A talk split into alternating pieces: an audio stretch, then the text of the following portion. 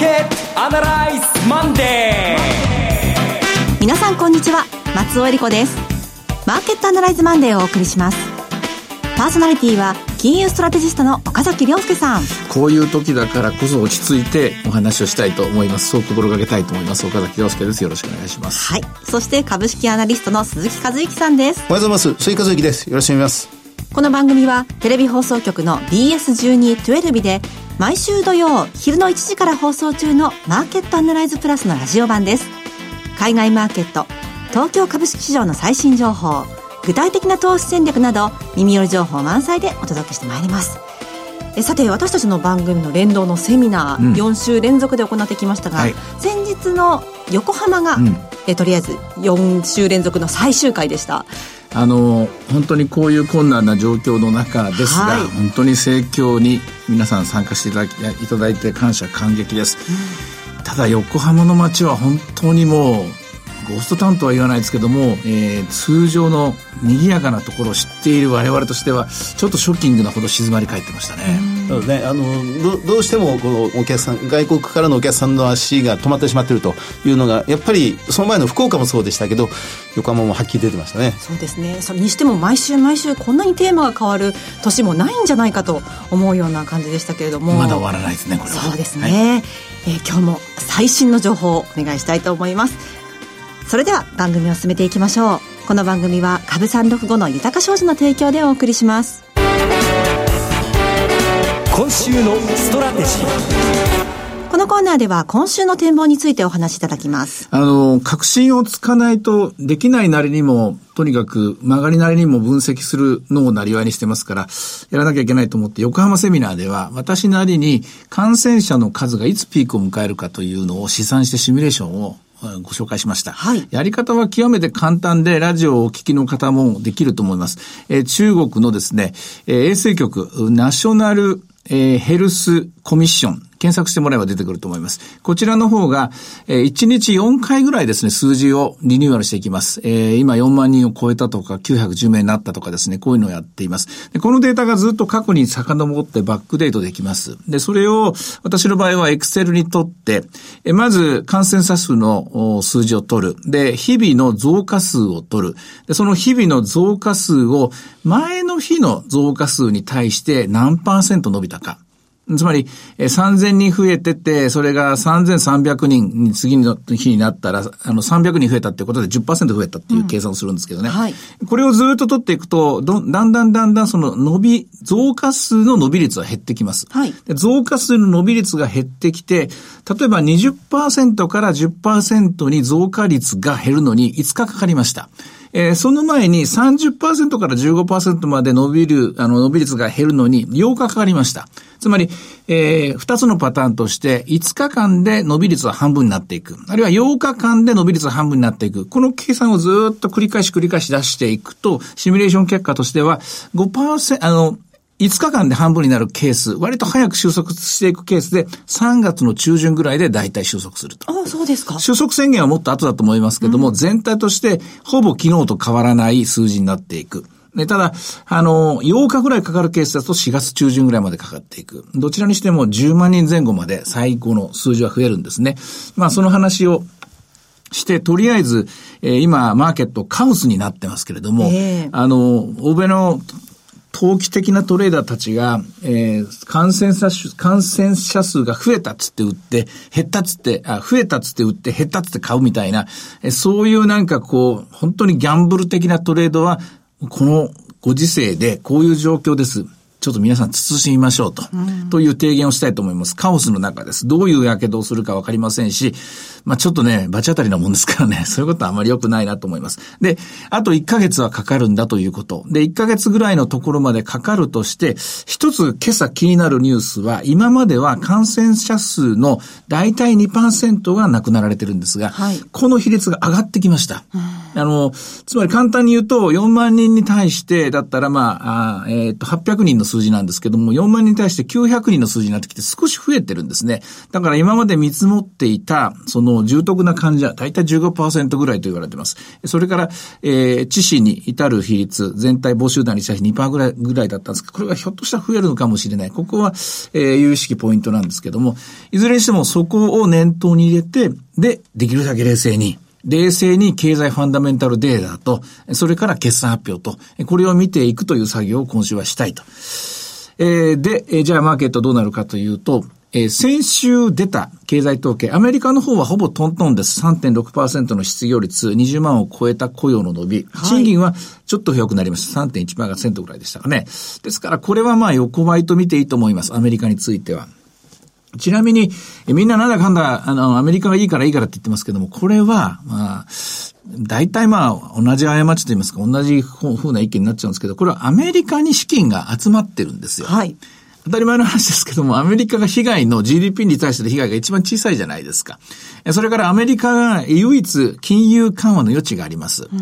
で、アメリカの株が一番今回の、えー、コロナウイルスの騒動から遠くにいる、 GAFA なんかは一番遠くにいるものだとして考えられています。で、結果的に、例えば、カントリーアロケーション、機関投資家は国別配分、あるいは地域配分というのを、えー、アジアに何パーセント、ヨーロッパに何パーセント、アメリカに何パーセントするんですけれども、アジアは当然アンダーウェイトって言いますか、減らしますね。経済がどうなるかわかりませんから。でも減らした分どこを増やすかというと、これは一重にアメリカに行くと。うん、よって、アメリカの株が強い、株が強い。だから債券がまあ横ばいにもかかわらずドルも強い。これは当然資産を配分をアメリカに寄せてますから、そういう状況になってくると。これは先を見ての動きじゃないです。現状に対して、えー、それの応急措置として行ったそういう政策変更ですから、何かここからインプリケーション、相場にメッセージがあるかというと、それは何もないです。消極的な選択の上だ、えー、ドルが強いからといって、先を読む道具にはこれはなりません。勘違いしちゃいけない。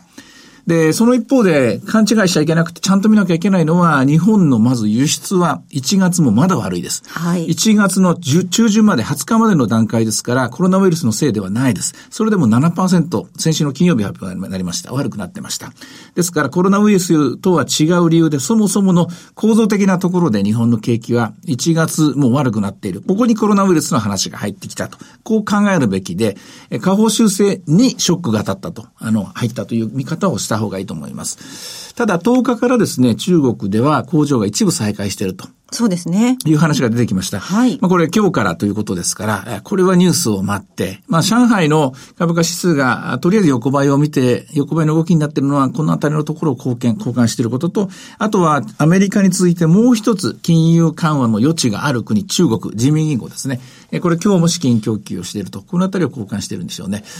ここまでです。えー、全体についてはくれぐれも、あの、まあ、相場ですので言わなきゃいけないんですけども、私はまだレンジの中にいると。あの、このなんとか災い天地でなんていう、そんな不謹慎なこと、そんな甘っちょろいことは考えたくはないし、それからまあ、これ、横浜でも議論になったんですが、えー、事件か事故かということを黒瀬さんがおっしゃったんですけども、これは決して事故ではないので、どちらかというと事件の要素の方が強いと思いますし、だからこれ有事かというと有事ではないと思います。有事っていうのは、例えば大統領が一言言ったら有事が収まるとか、あるいは危機的状況でも金融緩和をすれば中央銀行が何かすれば収まるというものものを想定して、えー、株式市場も、まあ、調子のいいこと言う人いますけれども、これは中央銀行が何をしようが、大統領が何をしようが、主席が何をしようが、これはもうひたすら病気ですから、はい、新型の病気ですから、これに関して妙な相場感みたいなものを、うん、えー、語ってですね、それに一喜一憂してもしょうがないと思います。でも、まあ、語るなら、やるなら自分で調べてやってください。私は自分で調べて、3月中旬から4月中旬まで中旬までかかるなと思って、それを前提に今話しています。えー、いずれにしても、やはり、えー、ポジションを取ると言いますか、リスクを取る時期では私はないと思います。で、トレーディングとしては量を絞って、どちらでも動けるような形でやってもらえばいいんじゃないかと思います。うん鈴木さん、あの、今週、その日本の企業もね、いくつか決算大きいのは出てきますけれども、ソフトバンクもありますよね。あ、あの、ソフトバンクグループの方ですね。はい、そうですね。12日でした。あの、子会社のソフトバンクが通信は先週発表済みで、まあ、これかなり良かったという状況で、まあ、あの、親会社の方に今、その世間の目はすごく集まってるということですけどね。はい、あの、今回新たに、そのアクティビストが入ってきたというので、がぜん、それ以前の注目度がまた、この、増してるというような状況ですが、まあ、あんまり、パッとした決算ではないなということは、事前にみんな思ってると思うんですけどね。ただ、あの、全体トータルで見ると、今回の決算というのは、その、悪いと思っていたものが案外悪くなくて、決して良くはないんですけど、そう、そう、想像していたほどは悪くなくて、良いと思っていたものが、ずば抜けて良いという、うん、あの、そそういう、やっぱりそれなりに、あの、決算がはっきり分かれてしまってるなというところがありますね。ただ、そのずば抜けて良い決算を出したものが、果たして株価がそれちゃんとプラス方向で反応するかというと、これまた違っていて、まあ、千差万別になってしまっているという、そその、だから、決算が良い悪い、プラス株価がそれに対してちゃんと反応してるかっていう、そ、そこが問題ですね。問題というか、ポイントですね。まあ、これ全体の日経平均ってやるとか、トピックスを見るときの一つの鍵は、全体として EPS がどう変化するか。まあ10%ぐらい下がるんでしょうけども、その中で10%下がるときに、私は一つ、ここをポイントと置きたいんですけども、全体として配当は、増えるのか減るのか。はい。増えるのであれば、まあ、債券の代わりということで、今世界の中で金利が消滅してますから、えー、配当が変わらないのであれば、よし、株式を保有し続けようという動機にはなると思います。しかし、配当がこれ明らかに減配していく。100円もらおうと思ったところが70円になっていく、えー、200円もらおうと思ったのが100円になっていくっていう方向が見えてきたら、これはガラッと見方が変わる。えー、今回まあ、コロナウイルスの話があるので、ショックが起きてるので、そこまで語る人はいないんですけれども、もう、ここから先3ヶ月後になるでしょうね。2020年度の、えー、配当が2019年度よりも増えるか減るか、これで勝負が決まるような気がしますね。あの、同じことアメリカ株でも考えても良いですか？アメリカの場合は、配当をしていない株が引っ張ってるんですよ。そうなんですよね。で、これがもう20%に迫る勢いでですね、はい、株式市場全体を押し上げていて、これはテレビでもちょっと言わせてもらいましたけども、典型的なバブル症状だと思います。えつまりバブル症状の一つの例としては、あの、まあ、いくつかまあ例があるんですけども、全く不合理なと言いますかね、え特に理屈にならないような理屈で、ファンダメンタルとは関係とないようないようなところで、今回の場合だったらもう単純に感染者数が減り、の増加が減り出したぞという、それも一日だけの話で動いてしまったりとか、で、いかようにも取れる話で、あとまあ、えー、巷で人々が何を喋ってるかで動くとかっていうのが最近流行ってますけれども、おそらく今、業績であるとか景気については、いつもよりは、えー、ウェイトが小さくて、それこそこう雰囲気的なもので動いてしまう。あの、いわゆるカオス的な動きになっている。で、一日の値幅、値幅が極めて大きい。これあの、私の記憶では、えー、ナスダックのバブルだった IT ショック、IT バブルの2000年の3月の展開とか、あるいは日本株のバブルだった1989年12月から1月にかけての展開と非常によく似ています。はい、ですから、ちょっとしたバブル状態に私はなっているのが今のアメリカではないかなというふうに思いますね。もうこの新型コロナウイルスの話もありますし、この数ヶ月後の状況がちょっとよくもう見えないという感じがするんですけれども。もちろんこれはショックとして、はい、えー、ショックとしてその、まあ、あの、そこにまあ、フィルターをかける必要があって、何もなかった。つまり、コロナウイルスのことをなしにしていくか見る目も必要だと思うんですよ。うん、コロナウイルスのことを、ま、無視して企業業績を見ることと同時に、はい、コロナウイルスのことを無視して経済ファンダメンタルデータを見ることが必要だと思います。日本については経済ファンダメンタルデータはさらに悪くなっています。アメリカについては横ばい。これが現状ではないかと思いますね。わかりました。さあでは今日の指標を見てみましょうか。えー、株三六五の動きいかがでしょう？現在729円ですね。えー、寄り付きは596円という結構安いところがあったんですが、上海のマーケットが落ち着いた動きになっていることを交換したんだと思いますね。ただ、ボラティリティの方は17.73ということで、先週末よりも少し上昇していますね。はい。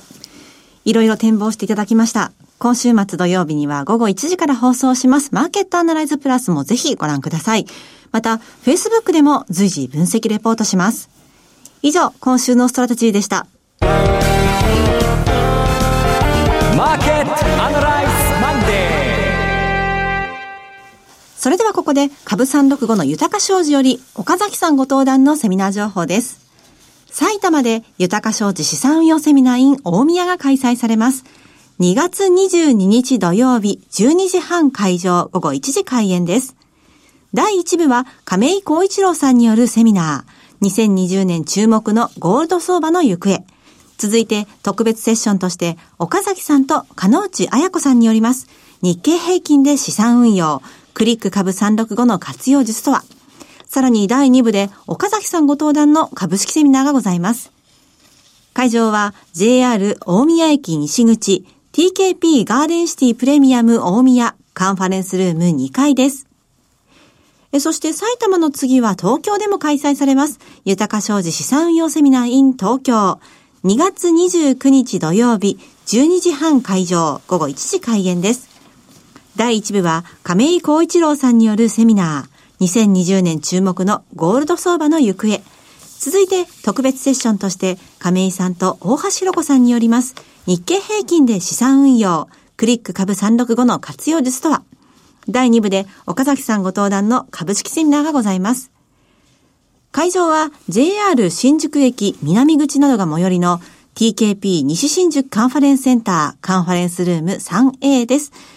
えこちらの埼玉、東京の2つのセミナーは通常のセミナーと異なりまして、初めて参加されるお客様及び豊か商事にてお取引実績のあるお客様限定のセミナーです。応募者多数の場合は抽選とさせていただきます。初めてセミナーにいらっしゃる方やお取引実績のある方、東京や関東近郊の皆さん、ふるってご応募ください。すいません、ちょっと、あの、最近、きつくなってきたんで、こういう処置なんですけども、はい、まあその代わりと言ってはなんですが、本当に最新のニュースを、えー、22日ですから、21日20日の夜ぐらいまでかな。はい。集めるものを集めるだけ、あの、分析してですね、それでお伝えしたいと思います。はい。こちらのご応募は、豊か商事お客様サポートデスク。フリーコール0120-365-281。0120-365-281までお願いします。受付時間は土日祝日を除く9時から午後7時です。なお、今日ご案内したセミナーでは、ご紹介する商品などの勧誘を行うことがあります。あらかじめご了承ください。最後は、テレビ番組のご紹介です。いつでも無料の放送局 BS1212 では、本日夜9時30分から京都の休日を放送します。京都への観光、宿泊に世界的に関心が高まる中、洗練された和のラグジュアリーをテーマとした宿泊施設を中心に、周辺のグルメ、ショッピング、文化財、伝統工芸、四季の移り変わりの魅力をご紹介します。世界中の観光客を引きつけてやまない街、京都の魅力をたっぷりとご堪能ください。チャンネルの見方がわからない方は、視聴者相談センターへお電話ください。オペレーターが視聴方法をわかりやすくお教えします。03-5468-2122 03-5468-2122 BS1212 視聴者相談センターまで。フォロワーアナライズて、今週もやってまいりました。鈴木さんの注目企業です。はい。えー、今日はアステラス製薬、銘柄コード4503に注目したいと思います。はい、もう言うまでもなく、ご存知、製薬会社では国内ナンバー2、うん、まあ、武田薬品工業に続くアステラス製薬という規模になりますが、えっ、と、こちらは今、時価総額が3兆7000億円ぐらいなんですね。で、売上が通年で見通しとしては1兆2000、1兆3000億円ぐらいですから、まあ、若干割高なところにあるなという感じではあります。で、株価高止まりしているんですが、このところ、まあ、医薬品会社、まあ、新型ウイルスの関連ということもないんでしょうが、えー、まあ、新興市場も合わせて医薬品メーカーに対する人気が、もう株式市場ではずっと続いている。もう1年以上続いているという状況で、えー、まあ、中外製薬や第一産業が、まあ、上場来高値を更新し続けている状況なんですね。まあ、それに比べてアステラ製薬の出遅れ感がここに来て目立ってきたということです。はい、あの、去年、えー、おととし、2018年9月に2000飛んで56円という株価をつけてるんです。これが上場来高値。うん、で、今、先週末で1980円。もう少し上がると、アステラスも、えー、従来高値、新高値に進んでいくと。いうような銘柄です。かつての山之内製薬、それから藤沢薬品という、まあ、大阪の両社が合体してできた会社ですね。はい。で、あの、アステラ製薬の強みというのは、まあ、かつてはガスターという、世界中で売れに売れた、その、まあ、胃腸薬というんでしょうか、えーまあ、胃の改善剤が、そう、有名だったんですが、まあ、特許が切れてしまったというのがありますが、今は免疫抑制剤のプログラフがすごく売れてる。で、2014年に発売したばかりの前立腺がん治療薬、イクスタンジというのが今稼ぎ頭になってきてるんですね。あの、先日発表した第三四半期の決算では、第三四半期で売上がマイナス1%、営業利益がプラス13%、まあ、為替の部分が少し上乗せされているということでもあるんですが、進捗率、年間の見通しに対しては90%ぐらいです。ただ、ラスト3ヶ月の第4四半期でおそらくのれんの焼却を落とす予定ということを、まあ、会社が歌ってますので、まあ、終わってみれば、うんまあ、当初計画通りの着地で推移していくんだということになりますが。あの、前立腺がんの薬の話ありましたがこのがんに割と注目している会社はい。注あの、アステラセ、まあ、今、どの企業も、製薬会社もそうなんですが、もう、性がん剤、そうがんというのはかなり治療できる難病なんだということに、どんどんどんどん世の中の意識も、それから製薬メーカーの意識も完全に変わってきて、まあ、ターゲットはそこに全部置かれてますね。あの、やっぱりあの、本庄タスク博士が、そう、ノーベル生理学医学賞を取った。えーまあ、それの功績は、うん小野薬品のオプジーボを開発したということにあるんですが、あれによって第4の治療法、まあ、手術で取るか、それを放射線治療するか、うんあるいは抗がん剤を飲むか。で、それに加えて第4の免疫治療というものが完全に門、あの、お扉が開かれた。ええという、そこに製薬会社が、まあ、全世界の、まあ、ビッグカンパニーが殺到しているような状況で、そのアステラス製薬も、まあ、そ、そこに今、焦点を完全に絞ってる。もう、癌を治療するという薬にかける、かけていくということを、はっきり打ち出してますね。素晴らしいですね。あの、医薬品っていうのは、あの、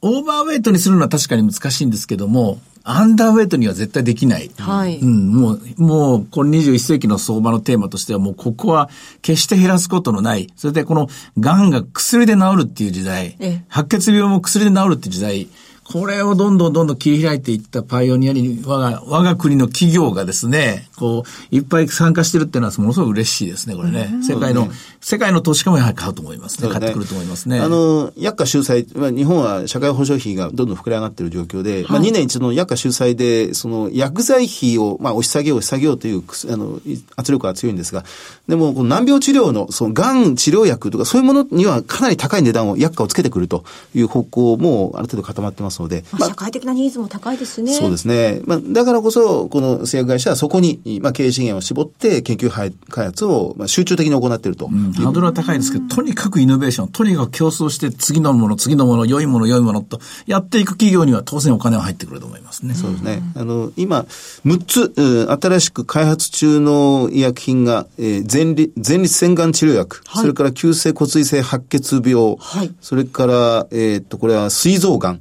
あるいは慢性腎炎に伴う貧血の、まあ、改善剤、まあそのあたりを含めて6つのうん新しい新薬は開発中で、いずれまた出てくると思うんですが、ええ。はい。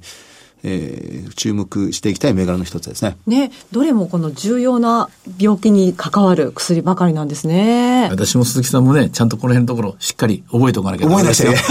難しいです。で、製薬会社本当に難しいんですけどね、なかなか。はい。これは製薬業界全体が、まあ、今注目と見ていいんでしょか？そううですね。世界的に、アメリカもニューヨークダウを引っ張ってるのはアップルとかマイクロソフトが引っ張ってますが、ファイザーとかメルクが思いのほか相当強く引っ張ってますもんね。やっぱり新しい薬を作ってる会社には期待が集まりますね。えー今日の注目はアステラス製薬でした。さて、マーケットアナライズマンデーはそろそろお別れの時間です。ここまでのお話は、岡崎亮介と。関和之と。そして松尾恵里子でお送りしました。それでは今日はこの辺で失礼いたします。さようなら。この番組は株三読後の豊か商事の提供でお送りしました。